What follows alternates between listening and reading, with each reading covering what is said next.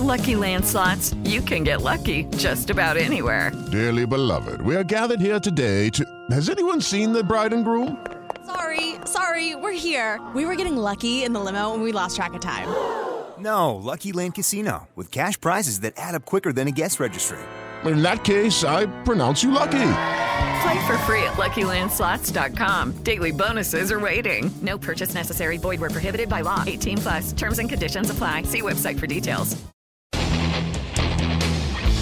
Ciudadanos informados, informando. Este es el podcast de Iñaki Manero, 88.9 Noticias. Información que sirve.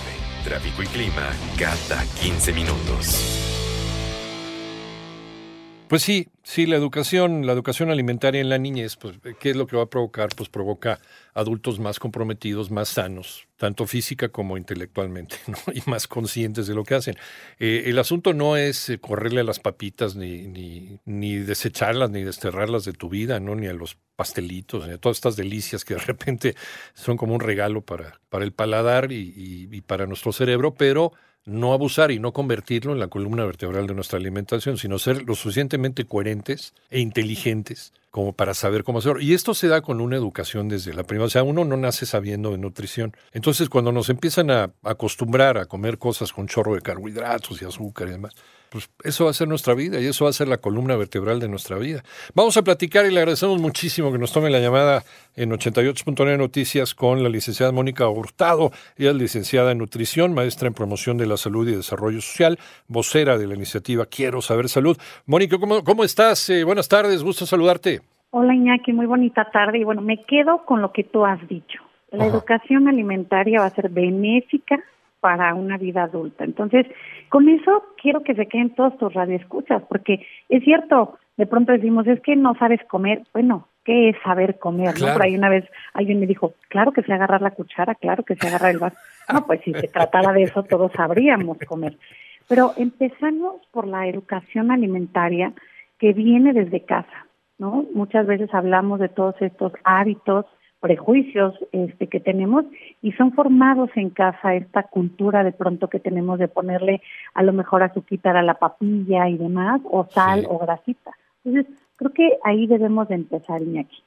Sí, no, en- no en saber dónde va el cuchillo, el tenedor, eso, eso viene después, eso viene por añadidura, pero, pero sí, sí qué es lo que te va a reportar, ¿no? Un cambio en tu vida o una mejora también en tu, en tu salud. Ahora, a mí se me hace todavía ilógico, Mónica, ¿cómo es posible que esto no se vea desde la más tierna infancia, ¿no? Desde la primaria, ¿no? Dentro de, de los programas eh, educativos no exista una materia de nutrición como tal. Así es, fíjate que en muchos países eh, tienen la materia de nutrición desde edades tempranas, Sí, justamente desde, sí. desde la infancia, porque ellos saben que es como el hábito de lavarte las manos, el hábito de lavarte los dientes. Tú lo haces desde edad temprana. Sí, Lo mismo debería de pasar con el tema de la nutrición, saber que debemos de comer de todos los alimentos, como tú bien dijiste ahorita. Habrá alimentos que son de consumo, que son un regalo para el paladar, que Sí. son solamente para ciertas ocasiones, pero no prohíbes, porque cuando empezamos a prohibir, obviamente, pues la prohibición te lleva a veces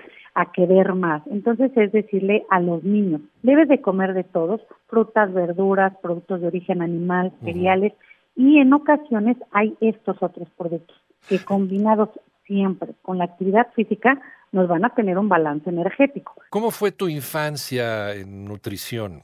¿Cómo te trataron en tu casa? ¿Cómo te educaron ¿no? Para una, una nutrición adecuada o no, no? Yo siempre he creído, la verdad, que el punto medio siempre es lo mejor, que es lo más difícil de encontrar, ¿no? Ni, ni un prohibido prohibir, ni una educación dictatorial de, de aquí no entra una harina refinada porque entonces arde Troya. A ver, entonces le, quiero preguntar a la licenciada Mónica Hurtado, maestra en promoción de la salud, licenciada en nutrición, desarrollo social, vocera de la iniciativa Quiero Saber eh, Salud. ¿Qué pasa? ¿Qué pasa con esta, esta educación en donde no hay carbohidratos, en donde no hay harinas refinadas, en donde no hay azúcares, en donde todo es la alimentación es muy rígida y es este de acuerdo con el con el libro, ¿no? de nutrición, pero uno crece, uno crece finalmente y sale al mundo. Entonces, cuando sales al mundo y empiezas a tener amigos y te invita un amiguito a comer a su casa y pruebas lo que es una concha de pan dulce. Entonces, ¿qué pasa? Entonces, redescubres un, un- un- un mundo nuevo, completamente distinto a lo, que, a lo que tú aprendiste. ¿Qué pasa entonces con esa programación que tienes desde niño? Y no estoy hablando solamente a nivel nutrición, sino a nivel de muchas, muchas cosas más. Eh, entonces, eh, ¿qué es lo que se puede hacer? Eh, ni tanto que quema el santo, ni tanto que no lo alumbre, Mónica. Sí, es justo. Mira, yo creo que una, una de las primeras recomendaciones que damos en orientación alimentaria a los padres es que permitan que sus hijos coman de todos los alimentos, pero con moderación, como tú bien dices. Ahora, que den variedad de todos estos alimentos, que den la cantidad suficiente y desde ahí empieza también la educación. En casa de pronto tenemos un plato trinche de tamaño muy grande y eso es lo que le queremos dar al niño. Entonces, desde ahí empezamos a crear que tamaños grandes son los que debo de consumir. Entonces, para los niños es un tamaño de platos, para los adultos otros, pero siempre manteniendo la variedad por supuesto también siempre eh, educar a que todos los alimentos nos aportan carbohidratos, proteínas y grasas que son indispensables para el cuerpo. Por eso hay que consumirlas diariamente y en cantidades, por supuesto, suficientes para la edad. Cada edad tiene cantidades suficientes y eso viene a colación con la siguiente recomendación que es acerquémonos a un profesional de la salud cuando podamos. Cuando no podamos, acerquémonos a estas eh, iniciativas, Quiero Saber Salud, que trae para ustedes recomendaciones muy sencillas, descargables, videos, tenemos Facebook, Twitter e Instagram, donde la gente puede acercarse. Y nosotros, cuando estamos detrás de una computadora, detrás de un celular, eh, donde no nos vemos, hacemos muchas preguntas eh, muy buenas. Entonces nosotros podemos eh, asesorarles también en eso y guiarles para que tengan un consumo adecuado de los alimentos. Entra una valoración psicológica en todo este esquema, Mónica, porque a veces, a veces comemos de más por llenar un vacío, ¿cierto? Así es. Mira, hay, hay hoy en día estas, afortunadamente estas disciplinas que estudian las emociones y cuál es la emoción que tienes con el alimento. ¿Por qué te dan ganas de comer chocolate cuando estás triste? ¿Por qué te dan ganas de comer tanto helado? Ah, pues resulta que tú traes por ahí un, un, un tema emocional que a lo mejor no solucionaste de pequeño y por eso seguimos de adultos queriendo eh, acabarnos todo el helado o todos los chocolates. Por eso, sin duda, siempre el tratamiento de, el tratamiento y el bienestar de una persona tiene que ser multifactorial. Siempre debes de tener a la mano a un médico, un nutriólogo, un psicólogo, un activador físico, porque de esa manera vamos a orientar todas tus esferas, la física, la mental y la psicoemocional. Pero mejor, mejor la nutrición preventiva, ¿no? O sea, desde muy pequeñitos, como lo decías. 100% crecer con una alimentación adecuada, con una alimentación equilibrada y que te permita nuevamente comer de todo sin que te estés limitando, porque tú seguramente has escuchado, la niña ya dice, no, esto no porque mamá dijo tal cosa. Sí. Bueno, pues ellos escuchan todo lo que estamos diciendo, aunque creamos que no, nuestros hijos están pendientes, son una esponjita. Entonces, lo mejor ahí es, a ver, en casa podemos comer de todo, hoy va a haber agua natural, mañana va a haber agua de limón, pasado puede haber, si es una celebración, una bebida a lo mejor con, con algún saborizante. Hoy que ya encontramos sin azúcar, con azúcar, etcétera, hay opciones pero que el niño lo vea de manera natural, poder comer de todo y que entonces no cuando diga eh, voy a ir con el amigo que ahí así dan conchas con nata, pues va a querer que estar con él, ¿verdad? sí, sí, porque yo conozco amigos que se escapaban y se iban a la casa del otro en donde pues, sí les servían ahí papitas y conchitas y pues comían. Eh, a ver, pero ¿qué pasa también con el, con el tema del deporte? Porque eh, todos comimos papitas, todos comimos refresquito, todos comimos chocolatitos, pero sí eh, había una consecuencia que teníamos que bajarlo con ejercicio, ¿no? Y no teníamos estos niveles tan, tan altos de, de, de, sobrepeso y obesidad, obesidad mórbida, ¿no? Este, y aquí, aquí estamos pagando ese precio de la inactividad.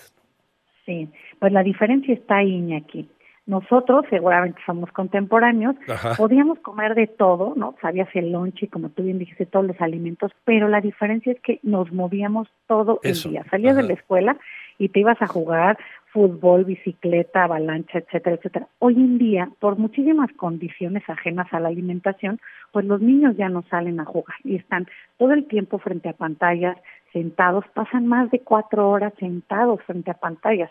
Ahora, los cambios en la actividad física en una última encuesta de salud, pues nos dijo que los adolescentes redujeron el 71.5% su actividad física.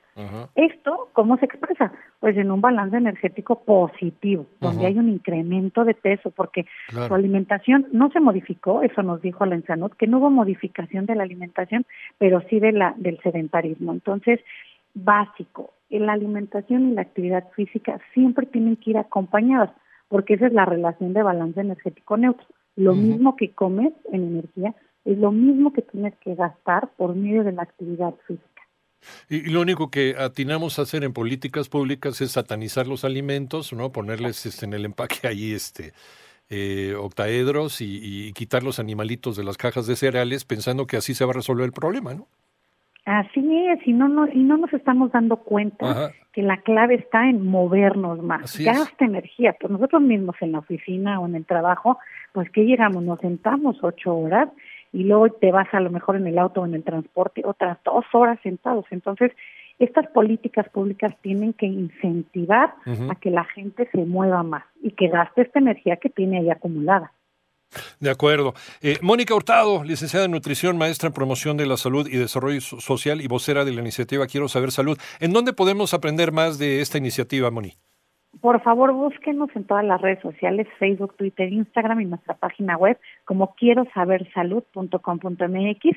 Ahí tenemos mucha información y de todos modos, si hay algún tema que es, sea de interés de tus radioescuchas, escríbanos un mensajito. Gracias, Moni. Cuídense mucho.